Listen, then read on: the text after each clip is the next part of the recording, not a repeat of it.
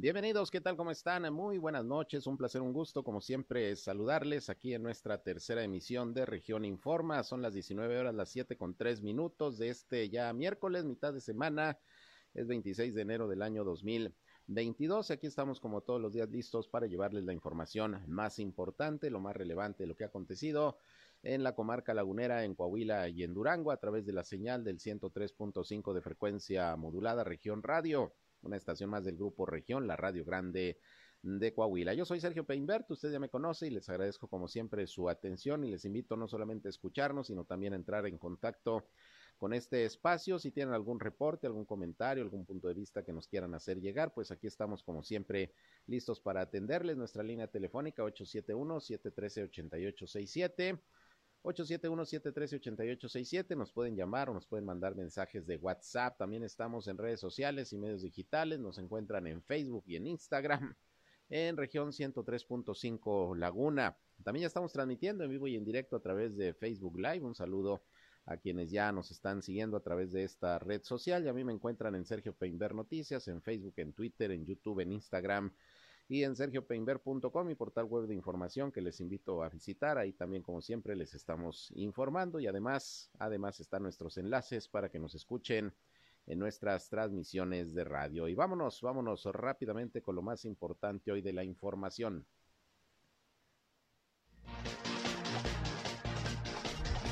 La región. Y vámonos como todos los días, eh, comenzando con los reportes de las autoridades de salud sobre la situación del COVID-19, tanto en Coahuila como en Durango. Déjeme le comento que en Coahuila, bueno, se reportaron el día de hoy por parte de la Secretaría de Salud 1.460 nuevos casos positivos de virus SARS-CoV-2. Afortunadamente menos de funciones de ayer, hoy se reportaron 20 que ocurrieron en los municipios de Acuña, Allende, Monclova, Musquis, Nava, Piedras Negras, Ramos Arizpe, Saltillo, San Pedro y Torreón. De estos eh, nuevos casos, Saltillo sigue apareciendo en primer lugar de la lista con 476 contagios. Torreón le sigue en segundo lugar con 228, Piedras Negras 131. Otros municipios de la laguna que aparecen son San Pedro, 61 casos más. Hubo un aumento importante de contagios en San Pedro. También aparece el municipio de Matamoros con 14 nuevos casos. Francisco y Madero con dos y Viesca con un caso más. Hoy sí aparece el municipio de Viesca. Con estas cifras está llegando ya el estado de Coahuila a 132.920 casos positivos de virus SARS-CoV-2 y son ya 8.099 los decesos. El número de hospitalizados pues ha venido subiendo en los últimos días. Hoy se reportan más de 400 ya, 405 exactamente entre casos sospechosos y confirmados. Eh, la mayoría de los pacientes pues son de Saltillo, 143, hay 131 en Torreón, 49 en Monclova, 29 en Piedras Negras, 26 en San Juan de Sabinas, 25 en Acuña y 2 en San Pedro. Perdón, este es el reporte que tenemos de eh, el gobierno del estado de Coahuila, de la Secretaría de Salud sobre el COVID-19.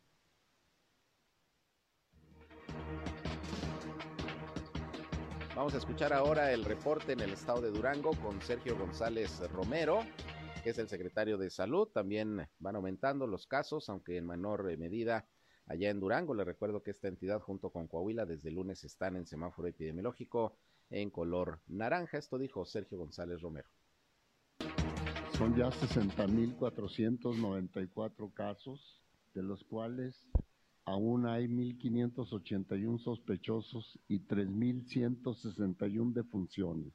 Hoy reportamos 393 casos positivos, de los cuales 231 son mujeres y 162 hombres, con 15 defunciones, 7 mujeres y 8 hombres. El municipio de Durango es el más afectado con 226, seguido de Gómez Palacio con 104 Lerdo con 19 y Santiago Papasquiaro con 12. Con 9 Sandimas, Guadalupe Victoria con 6, Rodeo 4, San Juan del Río 3, 2 Mezquitali con 1, Canatlán, Guanacedina, Zaspánuco, Peñón Blanco, Pueblo Nuevo, Súchil y Vicente Guerrero. De las defunciones, la mayoría sucedió en el municipio de Durango. Ya sobrepasamos los 33 mil casos en el municipio de Durango, seguido de, de 12.239 en Gómez Palacio y el Lerdo poco más de 3.000.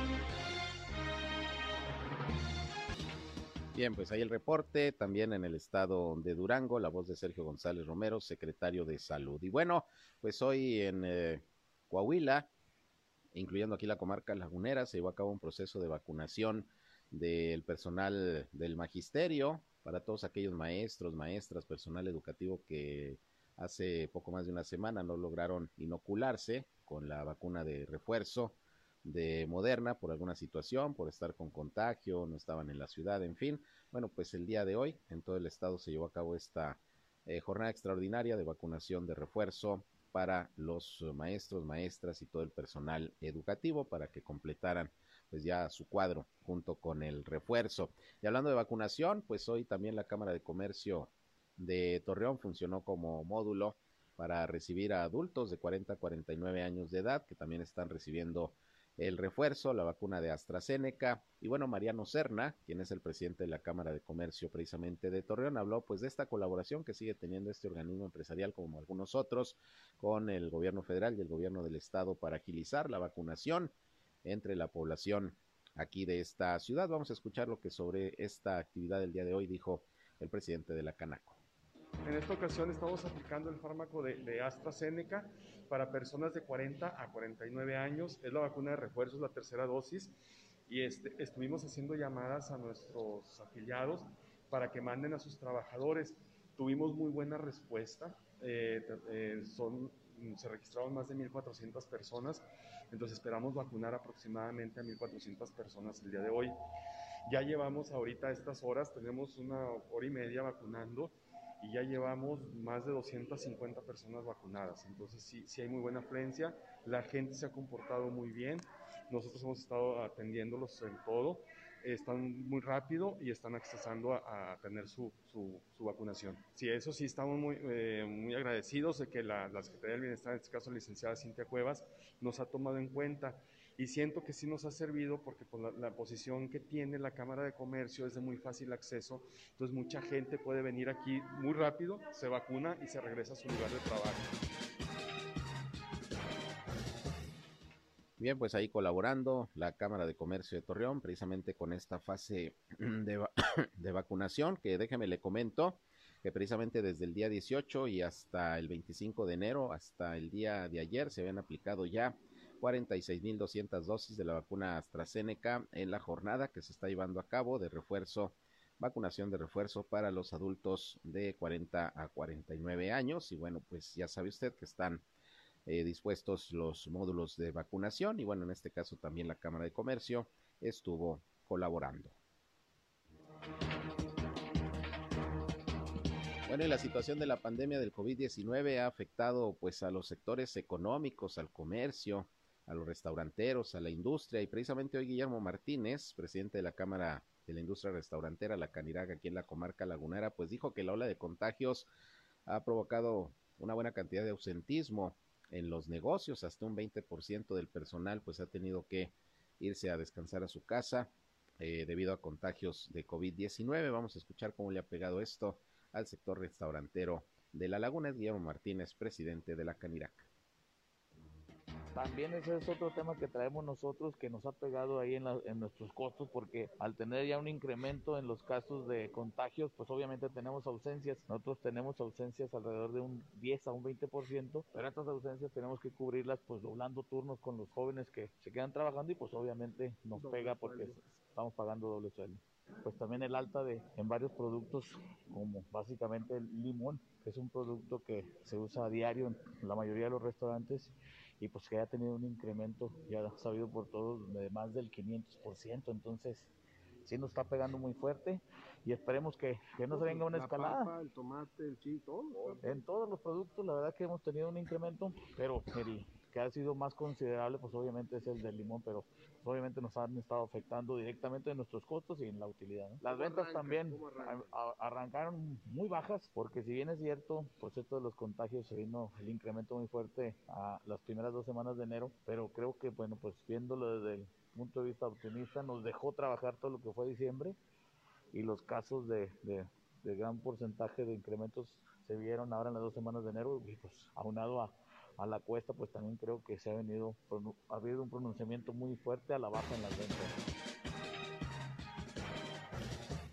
Pues ahí tiene usted arranque difícil del sector restaurantero eh, en este 2022, tanto por la situación económica, la baja en las ventas, como también por el ausentismo debido a los casos de COVID entre el personal de estos negocios. Y bueno, en otros asuntos, pues eh, finalmente ya salió el humo blanco en la coalición Va por Durango, que integran el PRI, el PAN y el PRD, y ayer por la noche, prácticamente en la madrugada, se dio a conocer ya quién será el candidato de esta coalición al gobierno del estado de Durango y se trata nada más y nada menos que del priista Esteban Villegas, quien hace casi seis años pues también fue candidato a gobernador por el PRI, compitió con José Rosa Saizpuro, perdió la elección y bueno pues ahora se le da la confianza por parte de estos tres partidos para que sea el abanderado de la coalición. Hoy platiqué con Arturo Yáñez, el expresidente del PRI en el estado de Durango, y nos habló de cómo fue este proceso y de cómo pretenden enfrentar a Morena, principalmente en el próximo proceso electoral. Vamos a escuchar lo que nos dijo el dirigente priista de Durango.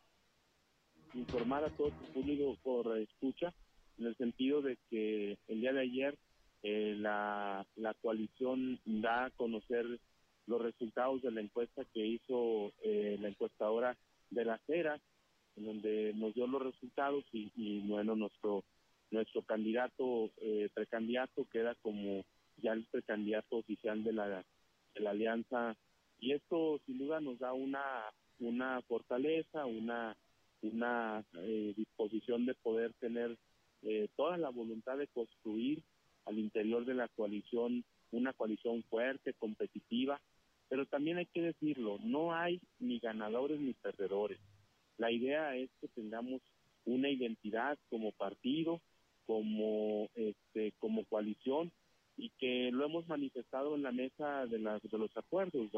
Aquí la idea es construir por el bien de Durango, construir con humildad, con sencillez, este, con mucha responsabilidad, que nosotros queremos una coalición bien unida, bien fortalecida, bien competitiva y creo que no hay una actitud de triunfalismo de parte del PRI, es una actitud eh, pues con una intención básicamente de, de poder participar y poder cohesionar la propia coalición y que primero está Durango, ¿no? Antes que otro interés de partido ni, ni de interés personal. Morena, en el caso concreto de Durango, no ha sido un, un partido competitivo en los, en los datos y en los resultados me baso a esta opinión, porque el pasado proceso, lo digo bien claro, de 15 distritos solo ganan 4, pero nosotros no queremos caer en una, circunstancia de, de, exceso de confianza.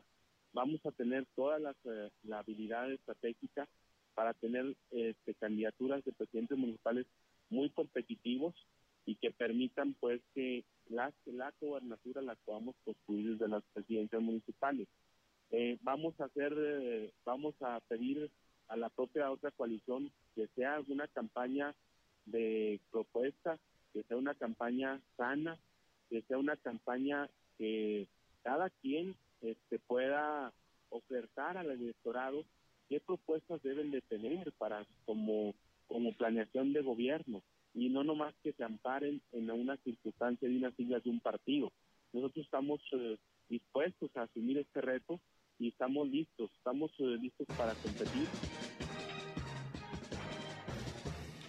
Bueno, pues ahí está lo que dice el dirigente estatal del PRI en el estado de Durango, quien por cierto, déjeme decirle que de acuerdo al convenio de coalición habrá esta alianza entre los tres partidos políticos compitiendo también en 30 municipios de los 39 del estado de Durango para las alcaldías, para los ayuntamientos. Lo que sí ya se quedó establecido es que será candidato del PAN allá en eh, la capital del estado, en la ciudad de Durango, y en Lerdo y en Gómez Palacio serán candidatos del PRI, así que habrá que esperar a que al parecer ya este fin de semana se definan dichas candidaturas por parte de de la coalición va por Durango. Así que calentándose el ambiente político y pues prácticamente pues están eh, definidos los principales competidores a la gubernatura por la coalición PRI-PAN-PRD, Esteban Villegas, por Morena, pues ya sabe usted, va Marina Vitela, la presidenta municipal con licencia de Gómez Palacio y de todo ello pues le estaremos, le estaremos informando.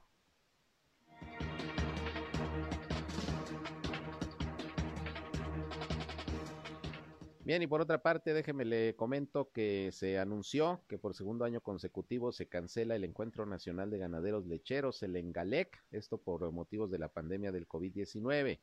El comité organizador dio a conocer que durante tres décadas este Encuentro Nacional de Ganaderos Lecheros ha puesto en la mira de todo el país a la comarca lagunera como el gran líder agropecuario que anualmente se reúne con personajes pues eh, de todo el sector en México, de los más relevantes y bueno, pues lamentablemente por la cuestión de la pandemia se estuvo analizando la posibilidad de retomar el evento de manera presencial porque ya se estarían conmemorando los primeros 30 años de este de este evento que siempre, pues como usted sabe, se realiza ahí en las instalaciones del Tecnológico de Monterrey Campus Laguna.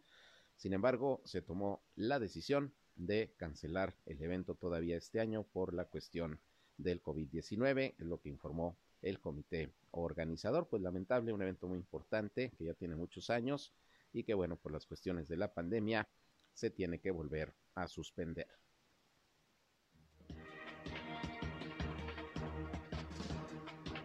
Bien, son ya las 19 eh, horas casi con 20 minutos. Vamos a ir a una pausa. Le reitero la invitación para que nos llame al 871-713-8867. Aquí estamos a sus órdenes y volvemos, volvemos con más información. Le platicaré cómo está pues el regreso a las clases presenciales desde ayer aquí en la comarca lagunera.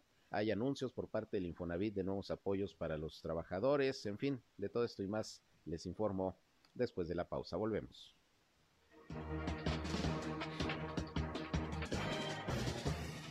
Bien, son las 19 horas, las 7 ya con 23 minutos, tiempo de irnos con información que como siempre nos tiene en este espacio mi compañero Víctor Barrón. Eh, ahora pues dando seguimiento al regreso a las clases presenciales aquí precisamente en Coahuila y particularmente en la comarca lagunera, a ver cómo, cómo reinicia este proceso. ¿Cómo estás, eh, Víctor? Buenas noches. Sergio, buenas noches y buenas noches a nuestros amigos de región. Aquí en la comarca lagunera, así es, pues eh, regresan a clases en la comarca lagunera poco más de 300 escuelas Recordemos que 669 eh, son las que estuvieron pues incorporadas a este modelo presencial todavía hasta antes de las vacaciones de diciembre. Hoy, por cuestiones diversas relacionadas a temas de infraestructura, contagios entre la plantilla docente y demás, eh, eh, pues ese universo de casi 700 escuelas no pudo regresar en su, en su totalidad. Ayer martes 25 de enero y de esta manera, bueno, eh, eh, poco más de la mitad de estas escuelas se alinean ya al modelo presencial. Eh, recordemos, Sergio, que hay pues una cantidad importante de factores que determinan si los grupos van completos o no a los salones. Hay que respetar el tema de la sana distancia. Es metro, 1.5 metros por de distancia entre cada mesa banco lo cual reduce eh, eh, pues las dimensiones de las mismas aulas y aunado, bueno, a la decisión de padres de familia que eh, en algunos casos pues prefirieron que sus hijos permanecieran bajo el esquema en línea. Así que bueno, en función de todo este contexto, Sergio, la maestra Florestela Rentería Medina, coordinadora regional de servicios educativos en La Laguna, pues eh, consideró importante reconocer el esfuerzo de maestros, maestras, de todo el gremio magisterial en la cuestión de eh, eh, pues el compromiso y el esfuerzo que se hizo para que se pudiera dar este regreso presencial. Algunas escuelas lo harán a partir del próximo 30 de enero. Recordemos que esto es escalonado y en de todo esto vamos a escuchar lo que platicó la profesora Florestela Rentería. Definitivamente creo que también reconocer el gran esfuerzo y compromiso de los maestros que se vio reflejado en la decisión de regresar ya vacunados y sobre todo buscar las eh, mejores estrategias para seguir atendiendo de manera presencial a los alumnos. En algunas escuelas regresaron algunos grupos también eh, pues viendo que en otros eh, en algunos grados no podía regresar el maestro pues continúan a distancia y se irán incorporando en estos días o la próxima semana. Pero es, es importante destacar que hay un gran compromiso de los maestros y que, como dijo nuestro gobernador, el señor Miguel Ángel Telma y el secretario de Educación, no vamos a dar marcha atrás a la reactivación educativa, sino que tendremos nosotros que ir valorando en cada escuela el cómo sí podemos continuar, como lo hicimos ya, con la reactivación educativa y con el regreso presencial a las aulas. Bueno, pues hasta el momento, Víctor, conforme a lo planeado, ¿no? El regreso a clases de manera escalonada, observando pues las condiciones del personal educativo, de las escuelas y poco a poco, ¿no? Ir retomando la actividad. Sí, así se dio, Sergio. Tuvimos la oportunidad de estar en algunas escuelas como la Benito Juárez, allá en el centro de Torreón, donde eh, pues con la debida supervisión de maestras de esta escuela pudimos observar la actividad en las aulas, Sergio, eh, eh, pues muy diverso el tema del número de alumnos que, que están asistiendo de manera presencial, eh, la cuestión del clima, el temor por la variante Omicron también sin duda pues ejercen ese nivel de precaución también en los padres, ¿no?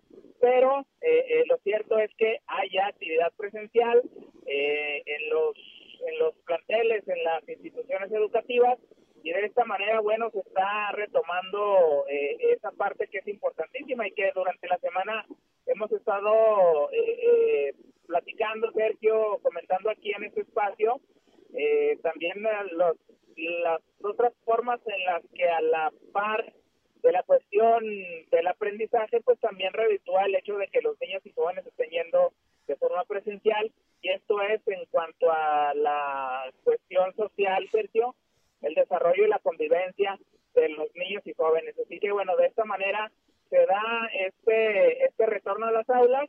Eh, es necesario hacer hincapié en esa parte, ¿no? Que no todas las escuelas regresaron, de las que están disponibles para hacerlo, no todas regresaron este martes 25, irán incorporándose, Sergio, en función de cómo se vayan resolviendo todas esas situaciones, particularmente, bueno, pues la cuestión de los contagios, ¿no? Que, que ha venido afectando a las escuelas eh, eh, y con un maestro frente a grupos que se encuentre positivo en este momento, pues eh, la, el método a seguir, pues sin duda es la las clases en, en línea. Así que de los maestros que estuvieron disponibles y las escuelas que estuvieron en las condiciones adecuadas para retomar actividades, se dio el regreso en La Laguna, cinco municipios, de estas eh, eh, poco más de 360 escuelas, 370 son las que regresaron a clases, Sergio, aquí en la, en la Laguna de Coahuila. Muy bien, pues ahí se va avanzando, repito, poco a poco, como se había anunciado, de manera escalonada, viendo las condiciones de las escuelas, del personal, muchas escuelas que lamentablemente, Víctor, otra vez en el periodo vacacional, pues fueron vandalizadas, robadas, y bueno, pues eso también ha provocado el retraso en el regreso a clases en algunas de ellas, pero bueno, pues poco a poco eh, se irán normalizando las actividades, obviamente siempre cuidando lo principal, que es la salud del personal educativo, niños, niñas, padres de familia, ¿no? Así es, esa es la, la principal eh, eh, meta, el objetivo de todo este procedimiento, la cuestión de prevenir contagios y que, eh, pues como se ha dicho a nivel de las autoridades educativas, no se tiene registro de que a nivel de las instituciones que retomaron clases presenciales se hayan dado brotes o se haya dado una proliferación de contagios, lo cual indica que en Coahuila, bueno, eh, toda esta serie de medidas que se toman a nivel de la mesa operativa, de subcomité o los subcomités de salud, pues han dado estos resultados, Sergio en lo que precisamente con la instalación de los filtros, la cuestión de todo eh, el tema preventivo que eh, pues de manera eh, reiterada se ha estado mencionando que empieza desde el contexto del hogar, pues se ha prevenido que precisamente los contagios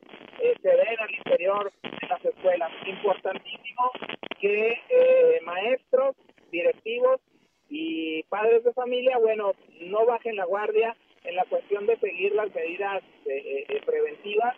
es una cuestión compleja, Sergio. Hay estudiantes que pues tienen la facilidad de que la escuela les queda cerca de su casa, pueden llegar ahí caminando, otros tienen que tomar transporte público, ¿no? Y ahí empieza también el nivel de precaución que los padres pueden llegar a tomar en el aspecto de pues tener contacto eh, eh, con otro número de personas, ¿no? Así que pues, ese es el grado de complejidad, sin embargo, bueno, Coahuila avanzando en ese sentido y los niños, bueno, de regreso al salón de clases eh, para su proceso de enseñanza-aprendizaje y que sobre todo en el sentido de que Coahuila ha venido haciendo esto, Sergio, ya desde un eh, lapso importante. Eh, eh, no es una cuestión que se esté ensayando apenas, ya se ha tenido una serie de pruebas piloto, varias etapas, Sergio, así que en este momento padres de familia, maestros, sobre todo los alumnos saben cuáles son los las claves, los aspectos importantes. Ahora, pues lo que sigue es retomar la parte de los conocimientos y sobre todo pues esa cuestión de la convivencia, Sergio, que ya mencionábamos y que es importante para el de los de los muchachos y de los niños. Así es, pues estaremos dando seguimiento a todo lo que corresponde a este regreso presencial a las aulas en Durango, pues hasta el próximo lunes eh, es la fecha que se dio para, para también el regreso a clases presenciales. Vamos a ver si no hay cambios, si no hay modificaciones, dependerá también de las condiciones de la pandemia y bueno, pues eh, le daremos el seguimiento debido. Víctor, gracias como siempre por la información. Claro que sí, Sergio, muchas gracias. Nos escuchamos pronto aquí por este mismo espacio. Por lo pronto les deseo que tengan una noche excelente, pásenla bien. Gracias, gracias, Víctor. Buenas noches. Igualmente que la pases muy bien. Víctor Barrón, mi compañero reportero, como siempre, con información importante.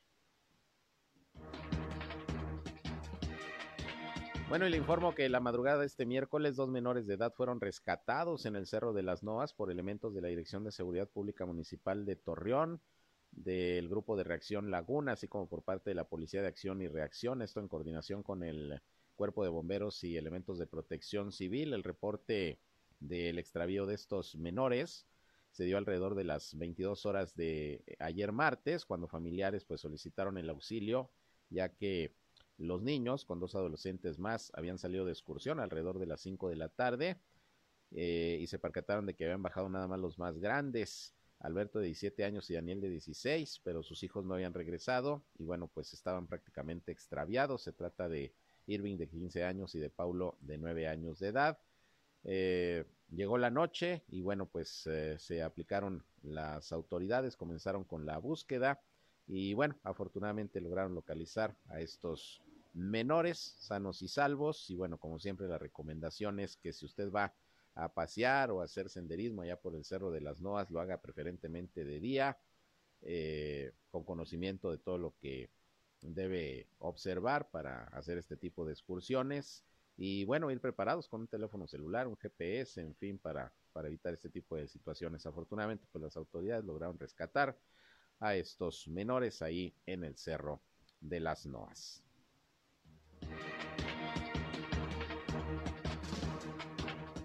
Y en Gómez Palacio, pues eh, déjeme le comento que debido al refuerzo de las medidas sanitarias que se han implementado en los edificios municipales por el incremento en los casos de COVID-19, pues continúan llevándose a cabo jornadas de sanitización de manera constante, repito, en todas las instalaciones públicas municipales para evitar la propagación del virus. Personal de la Subdirección de Prevención Social, que depende de la Dirección de Salud Municipal, está llevando a cabo estas sanitizaciones, tanto en la presidencia municipal como en otros espacios municipales. Y bueno, pues la idea es evitar más contagios. De hecho, se está pidiendo a la población, por ejemplo, que los reportes sobre fallas en los servicios públicos, etcétera, pues se hagan de manera mm, telefónica y en fin, pues todas las medidas sanitarias que se puedan observar en estos momentos, pues para evitar más contagios de COVID-19 es importante.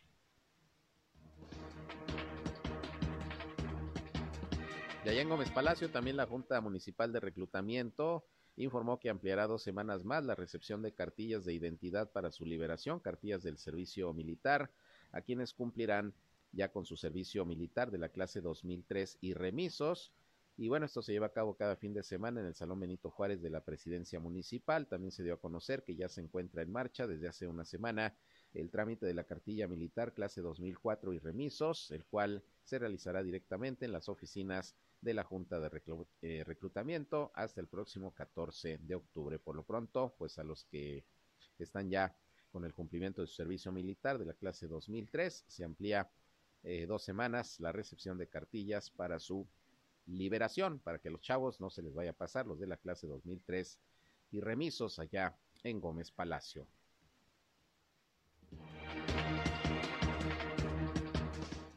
Bien, y por otra parte, hoy al mediodía eh, estuvo con nosotros aquí en Región Informa Gustavo Díaz, el director del Infonavida en el estado de Coahuila, para dar a conocer, bueno, pues el trabajo que se está realizando iniciando este año por parte de esta institución, los apoyos que hay para los trabajadores, las facilidades para la obtención y pagos de los créditos. Y bueno, en principio dio a conocer una noticia que hoy mismo se, se informó por parte del Infonavida y que va a hacer un programa importante de apoyo precisamente para los para los trabajadores que eh, cotizan en el Infonavit para, para la adquisición de una vivienda. Vamos a escuchar lo que Gustavo Díaz nos informó sobre estos programas.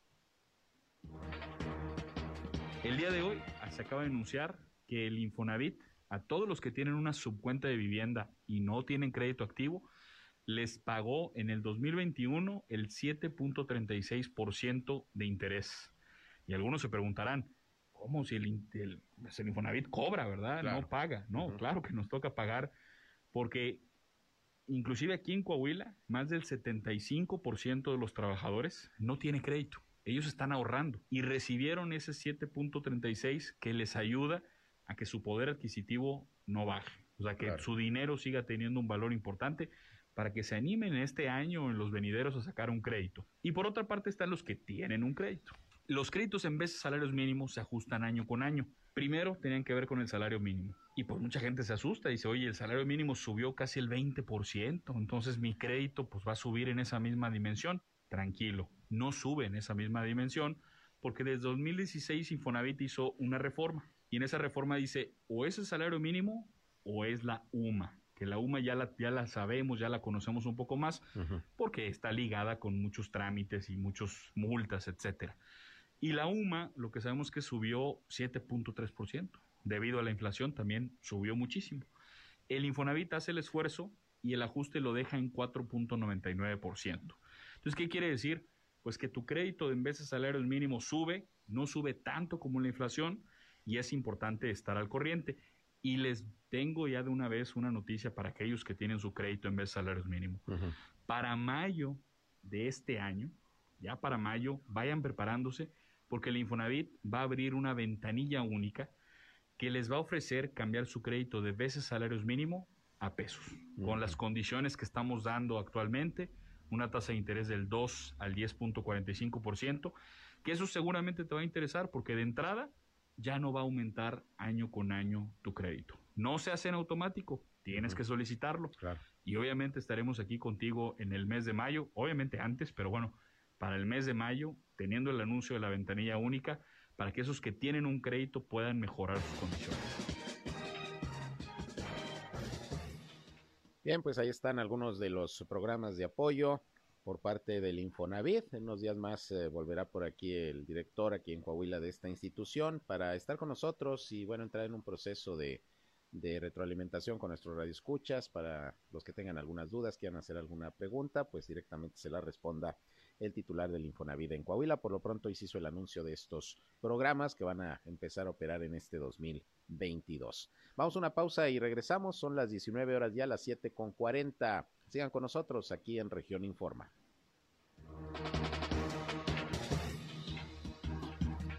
Bien, continuamos con más información. Son ya las 19 horas, las 7 con 44 minutos. Y hoy en la ciudad de Saltillo, ahí en las instalaciones de la Sala del Pleno del Palacio de Justicia del Estado, el eh, magistrado presidente precisamente del Tribunal Superior de Justicia de la entidad, Miguel Felipe Meriayú, presentó su informe de labores.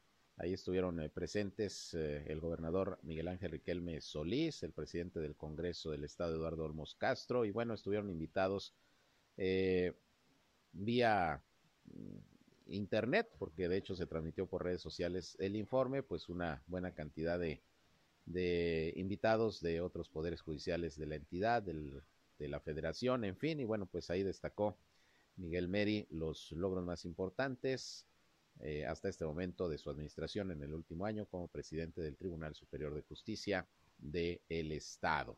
Por otra parte, también hubo sesión en el Congreso de Coahuila, la Diputación Permanente, en donde, entre otras cosas, fíjese que se aprobó la enajenación de un terreno para la industria aquí en la ciudad de Torreón, según lo que se informó, con objeto de construir, instalar y operar una planta dedicada a la fundición de aluminio, maquinados de casting y fabricación de lingotes de aluminio secundario aquí en Torreón.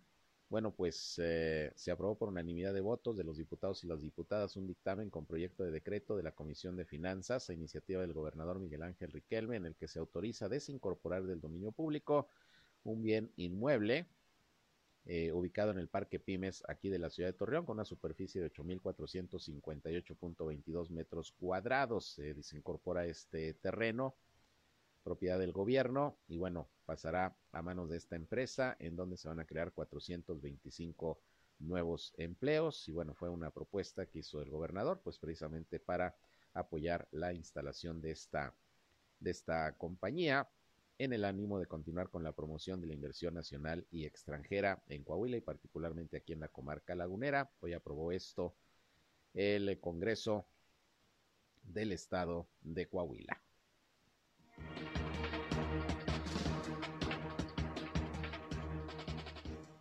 Y aquí en Torreón, déjeme le doy a conocer que la Dirección de Desarrollo Social, que está a cargo de Héctor Estrada, informó que eh, este miércoles se llevó a cabo una jornada de salud visual en donde se está proporcionando el examen de la vista de manera gratuita y los anteojos a bajo costo a la ciudadanía que así lo requieran. Héctor Estrada dijo que el objetivo es apoyar a la población ya que por la nueva modalidad de las clases en línea, jóvenes, adultos y niños han estado expuestos por largas horas a la luz de las pantallas de computadoras, de celulares, y es importante cuidar la salud de los ojos. Dijo que en este programa se estarán proporcionando anteojos de, de bajo costo, eh, con armazón, habrá monofocales, bifocales y progresivos a costos que van, fíjese, de los 290 a los 390 pesos y aparte se van a dar facilidades de pago. Así que si usted requiere lentes o sus hijos, bueno, pueden acudir ahí a la Dirección Municipal de Desarrollo Social ahí por el Boulevard Revolución,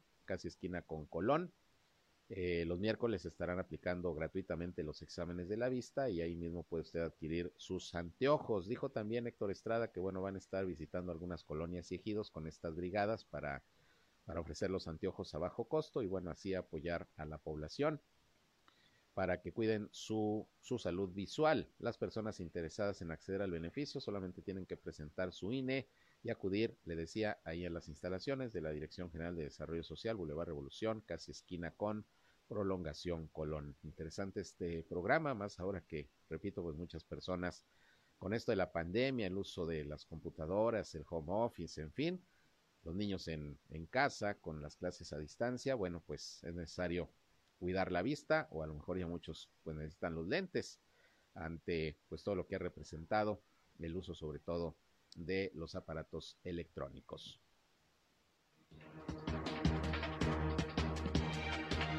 Por su parte, también el eh, DIF eh, Torreón está informando que con el objetivo de poder ofrecer un oficio a quien lo requiera, ya se tiene a la disposición eh, de toda persona mayor de 18 años los talleres para que puedan emprender un negocio o bien adquirir un trabajo con los conocimientos necesarios para desempeñarse correctamente. Se están ofreciendo cursos de computación, cultura de belleza, asistente administrativo y auxiliar contable, corte y confección y creatividad y emprendimiento. Estos cursos de capacitación se ofrecen ahí en el centro Tonatzin, eh, que, están, eh, está ubicado en las instalaciones del DIF, del Boulevard Revolución, el antiguo edificio del DIF, usted lo recuerda, Boulevard Revolución 639 Poniente, si mal no recuerdo es eh, la esquina con calle Treviño. Y bueno, las personas también que quieran integrarse a estos talleres, a estos cursos, nada más hay que presentar una copia de la siguiente papelería. Eh, el INE, la credencial del INE, acta de nacimiento CUR y dos fotografías de color reciente y solamente se cubre una cuota de recuperación de 100 pesos de inscripción y son 100 pesos mensuales. A los eh, adultos mayores se les otorga una beca, pero pues es un costo muy bajo para estos cursos y talleres que está ofreciendo el DIF aquí en la ciudad de Torreón. Se imparten de 8 de la mañana a 11 de la mañana, son tres horas. Y bueno, pues cualquier información, ya saben, ahí en el DIF Torreón, en el Boulevard Revolución, en Ciudad DIF, o se pueden comunicar al teléfono 871 267 8148 871 267 8148 por si les interesa participar en estos cursos, talleres de capacitación y de oficios que está ofreciendo el DIF Torreón.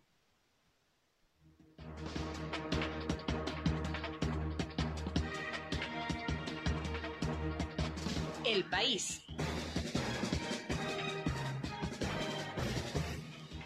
Bien, y vámonos con información de, de México. Déjeme decirle que, bueno, las autoridades de salud hoy informaron que se registraron 48.627 nuevos contagios de COVID-19 para llegar a un total ya de 4.779.296 casos positivos desde que inició la pandemia. También se registraron 532 decesos más, de manera que ya México llega a 304.308 decesos. Este es el informe de la Secretaría de Salud. Subieron un poquito más los contagios. Ayer fueron, si mal no recuerdo, poco más de 40.000. Hoy son 48.627. Así que sigue aumentando la cifra de contagios de COVID en nuestro país.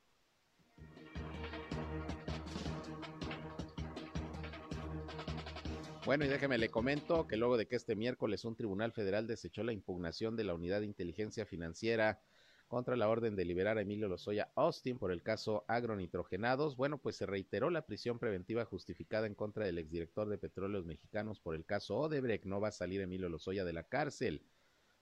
Este miércoles se realizó la audiencia para determinar si el exfuncionario debía permanecer en prisión.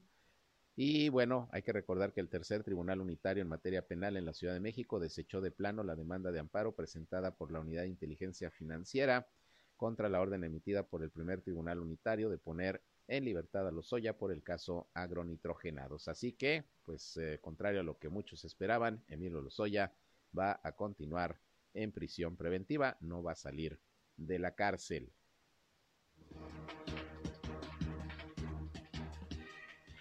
Y hablando de la cárcel, fíjese que Rosario Robles Berlanga, exsecretaria de Desarrollo Social en el gobierno de Enrique Peña Nieto y que está en estos momentos pues eh, presa precisamente allá en un penal en la Ciudad de México, informó que ya fue dada de alta luego de que hace unos días, como también lo dio a conocer, eh, se contagió de COVID-19. Ella está en el penal de Santa Marta, Catitla. En un mensaje a través de redes sociales, la exfuncionaria compartió su diagnóstico, dijo que la acaban de dar de alta después de que había salido positiva del virus SARS-CoV-2 y ya superó el contagio ahí en prisión. Rosario, Rosario Robles.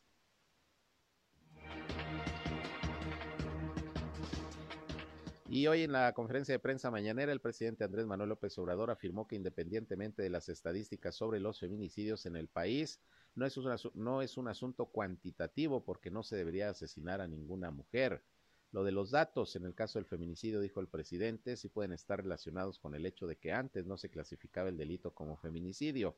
De todas maneras, dijo, no es un asunto cuantitativo, numérico, no debe de fallecer nadie y no se debe asesinar a ninguna mujer no debe haber feminicidios independientemente del número y expresó que las autoridades de los tres órdenes de gobierno están apoyando pues eh, con todo para abatir este delito que lamentablemente pues sí, ahí están las estadísticas, siguen incrementándose en todo el país los feminicidios, no se diga aquí en la comarca lagunera que nada más en los últimos 15 días ha habido por lo menos tres muertes violentas de mujeres como se los hemos informado.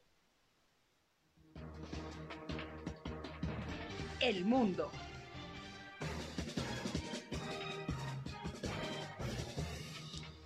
Bien, y la OTAN, la Organización del Tratado Atlántico Norte, envió hoy por escrito a Rusia las respuestas a las propuestas de Moscú para modificar el panorama de seguridad europea que incluían la exigencia de que la alianza no siga aceptando nuevos eh, países como miembros. Eh, durante una rueda de prensa, eh, Jens Stoltenberg, que es el eh, dirigente de la OTAN, reconoció que las tensiones están creciendo y que Rusia sigue con la acumulación militar con más tropas en los alrededores de Ucrania y también en Bielorrusia, donde está eh, en proceso el despliegue de miles de tropas de combate, cientos de aviones, sistemas de defensa aérea, en fin, y crece la tensión precisamente sobre todo en Ucrania y la OTAN pues hace llamado a la comunidad internacional para estar atentos a esta situación que se está presentando en aquella parte del mundo.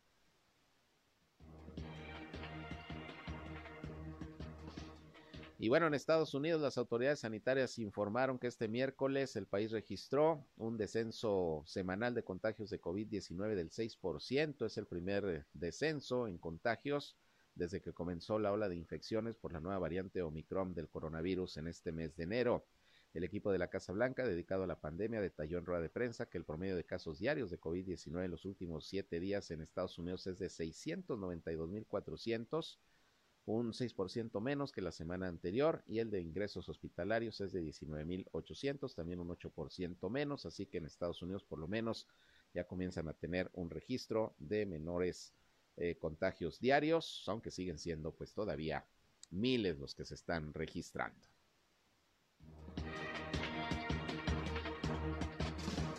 Y con esto llegamos al final de la información. Gracias por su atención a este espacio de noticias. Gracias por acompañarnos durante este miércoles en nuestras emisiones informativas. Mañana en punto de las 8 am, ya sabe, estamos en la primera emisión nuevamente con ustedes aquí por el 103.5 de frecuencia modulada Región Radio, una estación más del grupo Región, la Radio Grande de Coahuila. Yo soy Sergio Peinbert, usted ya me conoce. Pásenla bien, sigan con nosotros en esta frecuencia. Que tengan muy buenas noches.